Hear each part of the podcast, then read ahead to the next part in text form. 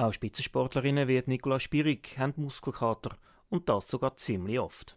Wenn die auftreten und wie sie damit umgeht, erklärt sie in diesem Podcast. Gewisse Menschen fragen, ja, hast du überhaupt noch Muskelkater? Und ja, ich habe noch Muskelkater, und zwar relativ viel. Einerseits einfach, wenn ich vielleicht ein bisschen weniger trainiert habe und dann wieder ein längeres, ein intensiveres Training mache, wenn ich meinen Körper eben wieder mehr fordere.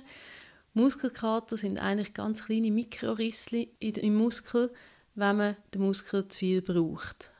Und auch ich kann meinen Muskel noch zu viel brauchen. Also das ist auch bei gut trainierten Muskeln definitiv noch möglich.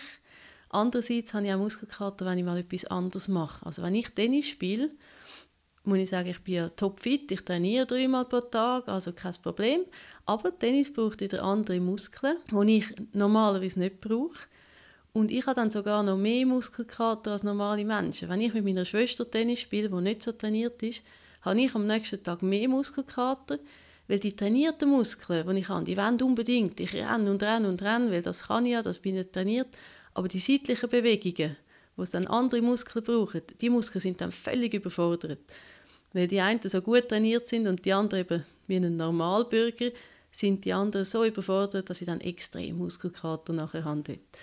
Also es ist absolut noch ein Thema für mich. Ich glaube, um es nachher am nächsten Tag wieder besser zu machen, hilft bei mir durch Blutung. Das heißt, auch wenn es weh tut, wenn man dann äh, die Muskelpartie ähm, bewegt, ist das gut und fördert eben die Heilung. Durch Blutung kann sein, wenn man wieder ganz leichten Sport macht, dass eben die Muskeln wieder durchblutet werden. Kann auch sein, dass man ein heißes Bad nimmt, auch das durchblutet, oder eine Massage, wobei dort muss dann ein Masseur ein vorsichtig sein, dass er nicht zu fest drückt, sonst tut es dann wirklich weh. Zum Muskelkater und Muskelkrämpfe zu verhindern, da hilft einerseits Training. Es ist wirklich der Aufbau der Muskeln, der ihnen hilft, ähm, die Situation eben nicht zu erleben.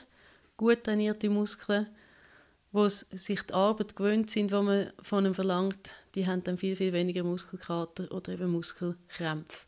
Andererseits bei den Krämpfen ist es auch die Ernährung, die hilft. Eine ausgewogene Ernährung, eben ein Muskel, genug Elektrolyte, genug Salz, genug ähm, andere Spurenelemente zu geben, das ist sehr wichtig kurzfristig eben können dort elektro elektrolytische Getränke oder Salz oder auch Bouillon, die Salz drin haben, können helfen, um die Krämpfe zu lindern. Der Podcast ist Ihnen präsentiert worden von Atupri, Ihrem Gesundheitsversicherer www.atupri.ch. Was aber, wenn es Muskelkrämpfe gibt, zum Beispiel während dem Training? Auch hier dagegen hat Nicola Spirig ein Rezept.